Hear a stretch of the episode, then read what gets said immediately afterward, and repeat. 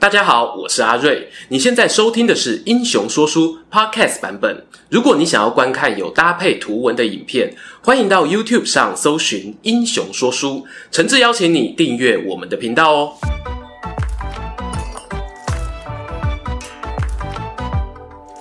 Hello，英雄说书的观众朋友，你们好，我是说书人阿瑞，替大家带来精彩的英雄故事。世间万事万物啊，都有其本体。譬如呢，刘备的本体啊是耳朵，关羽的本体呢是胡须，董卓的本体呢是斗宅哦。而我们今天要讲的这个主角啊，也有属于他这个灵魂的象征。没错，三国迷啊都听过一句话：“司马昭之心，路人皆知。”本支影片呢，我们就要一起深入探索司马昭的这颗心，看看里面到底藏着什么秘密呢？司马昭字子尚，出生于河内司马家。关于东汉末年哦，这类的豪门大族，我们讲过不少啊，动不动哦就是官三代、官四代。我们司马昭呢也不例外，他的阿奏当过颍川太守，阿公呢当过金兆尹，阿爸大家最熟啊，大名鼎鼎的司马懿。不仅呢在曹魏政权官拜大将军，担任丞相，还是连两位皇帝一命辅政的重臣。这么雄厚的官场背景呢，加上司马昭又是正妻张春华所生，理当哦年纪轻轻就大放异彩，受到朝野重视吧。譬如我像他后来提拔过的钟会那样。然而呢，司马昭啊，其实在《三国志》本文中几乎我没有戏份，大部分的战绩呢留在禁书里头，形容他年少有为，特别是作战上哦颇有乃父之风。很多网友就好奇啊。我们司马子上真的有这么厉害吗？如果没有，他又是靠哪方面的才华在政坛立足的呢？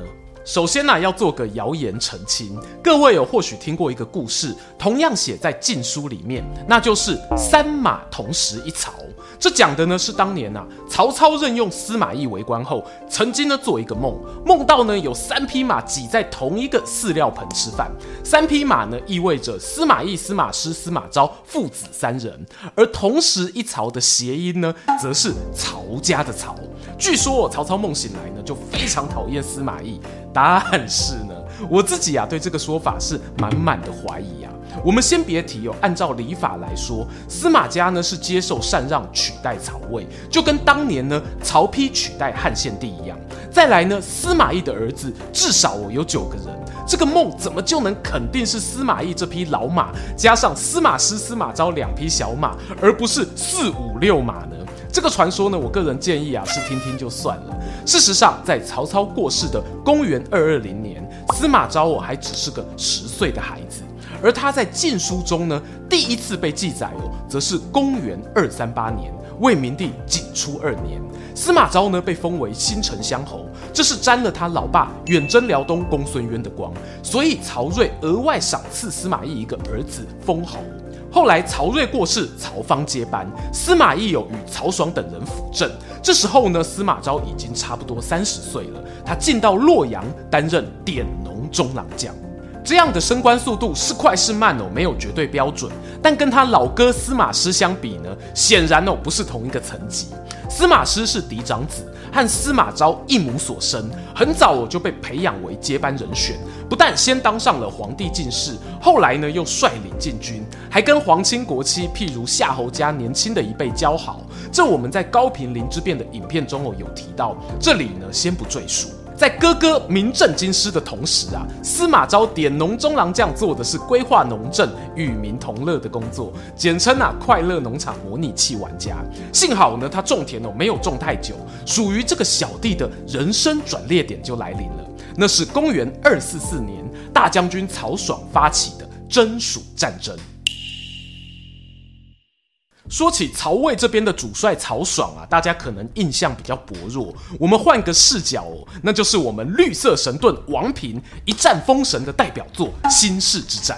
还没听过的朋友，精彩啊！欢迎回头复习一下哦。今天焦点呢，主要放在司马昭身上。我们看一下地图哦。这次军事行动呢，曹爽选择的是直线最短路径洛谷道，发动的兵马呢，号称超过十万，而王平那一边呢，则仅仅只有三万人。陪着曹爽一起出征的，还有一位名人，是他的表弟夏侯玄。而夏侯玄呢，又是司马师的好朋友。没错，人际关系就是这么重要。夏侯玄呢，决定让好友的弟弟刷一波战功，就把被封为征蜀将军的司马昭带在身边。两人哦，手牵着手要前往汉中。殊不知啊，一出洛谷道口呢，就被漫山遍野的蜀军旗帜给震折。中了敌将王平的疑兵之计，不知道我该进还是该退。数量众多的魏军呢，就被卡在新市山口，动弹不得。入夜之后呢，熟悉山地作战的王平更领兵夜袭。奇了，晋书这里啊记载的司马昭呢，简直是一身是胆，不下我们赵子。面对敌人大张旗鼓偷袭呢，他选择躺在自己营帐中逍遥自在，让属下呢军心大定，顺利退敌。等到王平一撤退，司马昭啊就跑去对前辈夏侯玄建议：敌方的后援啊应该快来了，我们现在最好撤兵，再做打算。大家知道哦，《晋书》呢是在大唐贞观年间由一班学者协力完成的。有时候啊，我都不免怀疑作者群中呢是不是有司马昭黑粉，故意反串在文章里明褒暗贬啊。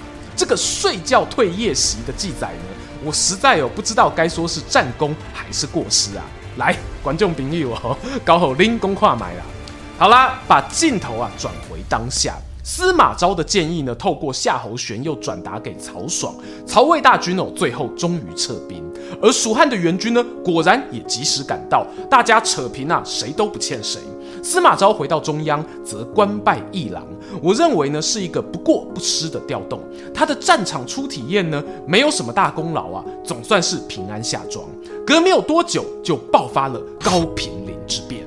这也是我觉得前面记载有很诡异的地方，因为在《晋书》里面呢写到，司马懿和长子司马师密谋策划发动政变，知道的人呢越少越好，所以在事发前夕才告诉司马昭。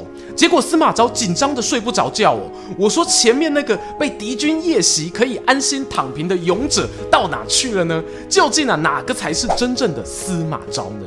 认真讲，高平陵之变中，司马昭呢，很可能哦，就是照着父兄的安排办事。当时呢，大哥亲自领兵镇守司马门，弟弟呢，则奉命去保护太子与郭太后的住所，名为保护啊，实际上呢，就是监视啦。那时候小皇帝曹芳没有太子，而郭太后呢，是曹睿第二任老婆。秉持着东汉一脉相承的优良传统，郭家外戚哦掌握了皇宫中部分兵权，镇住他们的行动呢，就能够让曹爽陷入孤立无援的状态。因为这一份功劳，司马昭获得了增加一千户食邑的封赏，司马家呢逐渐进入权力中枢，他能够上战场的机会啊也大大提升了。这里哦，我们回顾一下。当诸葛亮还没死的时候呢，司马懿曾在西线战场与他交手过。当时呢，司马昭大概二十来岁，他大哥司马师呢，或许有随军出征，但小弟有没有机会仰望父亲用兵风采啊？我们不得而知。不过时间咻几的过去，诸葛亮心落五丈原，蜀汉政坛呢几经更迭。最后啊，姜维继承了浪漫北伐派的梦想，继续呢在陇右地区骚扰曹魏，而我们司马昭呢，则子承父业，前往西边迎敌。在高平陵之变前后啊，蜀军与名将郭淮在雍凉地区拉锯纠缠，司马昭呢，则以安西将军的身份持节坐镇关中。他担心哦，战线拖久了，军心有变，于是决定主动出击。派出部队呢，一样走那条大家熟悉的洛谷道，威胁汉中，逼姜维撤军回防，让郭淮有得以打破僵局。说坦白的，大家讲到魏蜀两国的陇右作战哦，多半会想到夏侯渊啦、郭淮啦、邓艾啦，甚至陈群的儿子陈泰，却很少有人呢会提到司马昭。毕竟他实际的作战记录太少，像上面这个出兵协力作战的案例呢，也常常有被质疑灌水。没关系，接下来呀、就轮到他真刀真枪的打一场。那是在淮南三叛的亡灵之乱后，老爸司马懿过世。大哥司马师接班，兄弟俩哦要携手稳定大局的关键时刻。王陵之乱啊，发生在公元二五一年。有人认为呢，这是高平陵之变后，曹魏的旧派系尝试呢对新掌权的司马家展开最后的逆袭。司马昭我当时呢也被从西线对抗姜维的战争中调回淮北，顺利平乱后，进一步我统领淮南军区，带领胡遵、诸葛诞等人与东吴的诸葛恪、丁奉大战于巢湖湖畔的东兴城。结果呢，跟我们前面讲到的王平新市之战类似，魏军哦都没有讨到好处啊。我们在丁奉的影片提到，东吴呢有一群不穿上衣的勇者，奋力冲锋啊，取得精彩的一胜。魏国东兴之战吞下败仗过后啊，司马师呢为了稳定朝野舆论批评，选择呢把司马昭的爵位收回，命令弟弟回去西边继续对付姜维。至少我那里还有邓艾啊、陈泰这些强者可以当幕僚，镇守东南对抗东吴的任务则交给了叔叔司马孚。话说到这里啊，观众朋友大概可以感受到司马昭的军事能力哦，没有什么代表作，但要说他有多烂呢，其实也欠缺证据。但有一个呢，我认为有值得称许的优点，也是帮助他人生成功的关键，那就是呢，具备采纳幕僚意见与分析战局的能力。我们看司马昭啊，来到长安后做了什么事？当时呢，雍州刺史陈泰禀报战况，一口姜维哦又来捣乱啊，而且啊大张旗鼓要攻打狄道城。陈泰呢希望哦领兵抢先姜维一步占领据点。司马昭呢听完简报后没有直接拒绝哦，只是提醒陈泰呢，姜维啊是老江湖了，真的要攻打城池会先让你知道吗？我看哦他攻打狄道是假。想串联西方羌族部落才是真的。果不其然呢，陈泰领兵出门没多久，姜维就从狄道撤兵，邻近的新平随即爆发叛变。早有准备的魏军不慌不忙前去平乱，让雍凉一带有重新稳定下来。司马昭也因为这一份功劳，重新获得肯定，恢复了他的爵位。这份肯定是来自谁呢？我个人猜测，有一部分呢是来自他的哥哥司马师。司马昭哦和孙权有个类似的地方，他们都有个超级厉害的哥哥。孙权是看着小霸王孙策打仗的背影长大的。同样的呢，司马昭成长过程中，对于司马懿前半生来不及参与，加上我父亲又已经年迈，但是呢，他可是很清楚的看到司马师啊如何在朝野中呼风唤雨，让政敌恐惧，让盟友敬重。如果呢能够得到哥哥哦赋予重要任务，并且顺利达成，那绝对啊是对他莫大的肯定。话说啊，在姜维从狄道撤兵之后，魏国内部呢也迎来淮南三叛的第二叛冠丘俭与文钦之乱。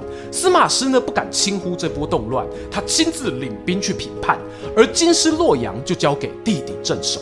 司马昭呢原本好好的守在皇宫，却听到前线传来战报哦。哥哥的眼睛肿瘤恶化，病情非常不乐观。他没有第二句话，带军冲了出去，想要见哥哥最后一面。殊不知，这一个冲动，差点造成他们司马家难以挽回的遗憾。司马师终于不敌病魔，在许昌过世。司马昭啊，含泪送走大哥，情绪还没有平复，随即收到洛阳的小皇帝曹髦发布诏书，命令司马昭继任大将军的职位，录尚书事。简单说，就是接手他哥之前的职位。但重点呢是下一句：司马昭啊，你就留在许昌驻守吧，不用回洛阳了。这一纸公文啊，犹如一盆冷水浇醒了司马昭。他知道我现在不是悲伤的时候了。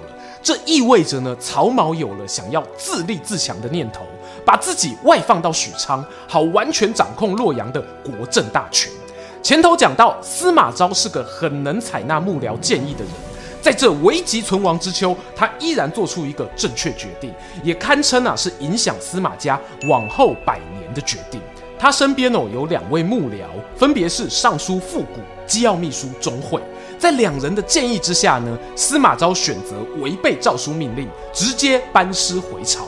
大军啊来到洛阳城外扎营，小皇帝呢一整个傻眼。这时候呢不巴结一点也不行了，连忙表态想要外加给司马昭辅政大臣佩剑上殿等殊荣，但都被他哦拒绝了。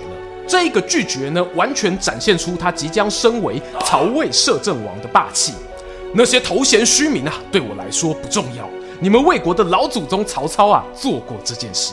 只要呢我能够证明自己有能力稳定政局，将来哦权力交班，那就是水到渠成。司马昭有没有能力呢？不得不说，他大局观还是相当好的。比起在前线指挥作战，或许作为一国之君，讲难听点啊，作为出一张嘴的老板呢，是更适合他的位置。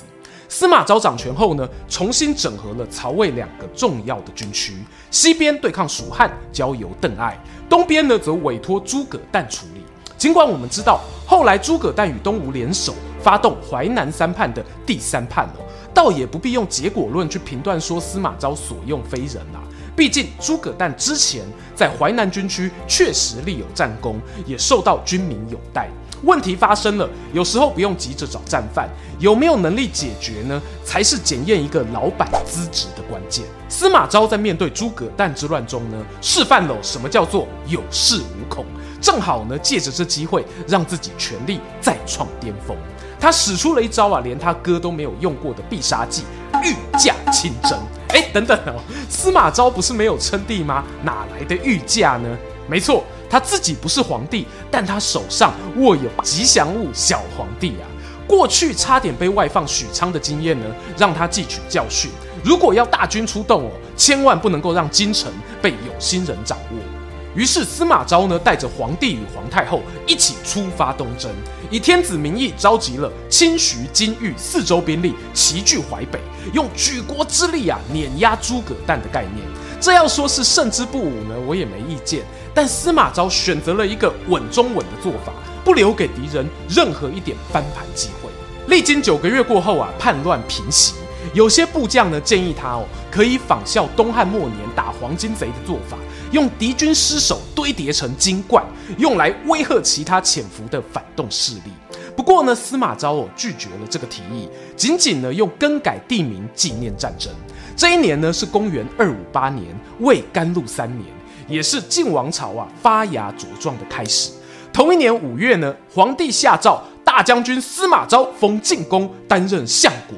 距离当初曹操建安十八年即位为魏公呢，间隔哦还不到五十年。确实啊，司马昭发展至此，不谈军事与文学才华，纯就地位和政治手法来说，真的哦很像另一个曹操。他面对进宫酒席等等封赏呢，多次表态拒绝。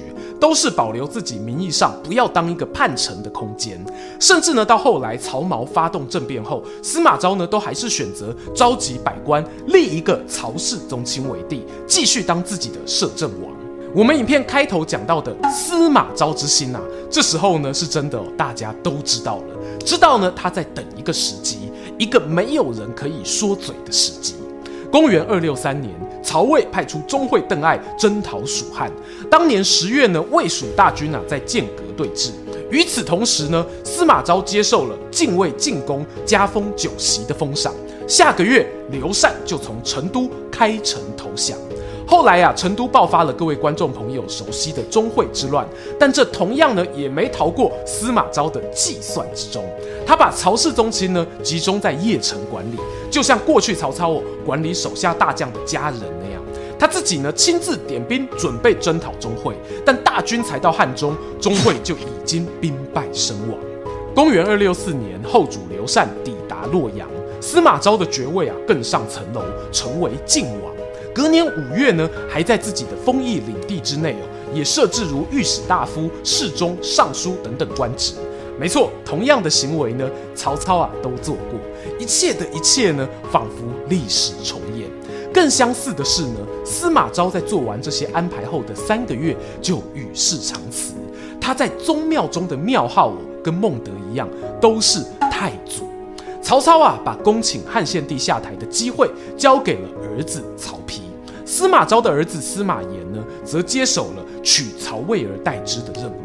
司马昭的前半生啊，或许有尝试想过以哥哥司马师为目标，努力着让家族更加壮大。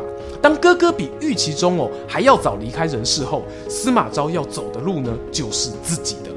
从后半生的记载来看，我会合理怀疑啊，司马昭是有把魏武帝曹操当做一个模板去仿效的。当然，这个模板不要说他割了，连他爸司马懿友都未必可以媲美。说来好玩啊，我们常听一些企业经营高手分享，有时候呢，在定定年度目标时，设立一个感到痛苦的标准呢，往往能够激励自己做出更好的表现。单就这一点来说，敢于致敬曹操的司马昭啊，我必须给他一个 respect。好啦，司马家的故事啊，说到这呢，我知道我还缺那个重头戏司马师的影片，未来呢一定会补给大家。邀请荧幕前喜欢听故事的你呢，可以帮我们在影片留下一个赞。如果呢想在上片第一时间哦来聊聊天的话，别忘了我要订阅打开接收全部通知啊。对了，阿瑞，我最近呢也开始经营 Instagram，一些比较及时的频道动态呢会放在那边，欢迎呢大家哦来按个追随，我们下次见。喜欢今天的故事吗？画面右边哦还有更多推荐影片可以追哦，诚挚邀请您动动手指订阅我们频道，打开小铃铛选择接收全部消息，这对英雄说书的帮助非常非常大。如果你还想要给我们更多鼓励，也可以扫描加入会员 QR code，用每个月一杯咖啡的钱赞助团队创作更多好故事。我们下次见。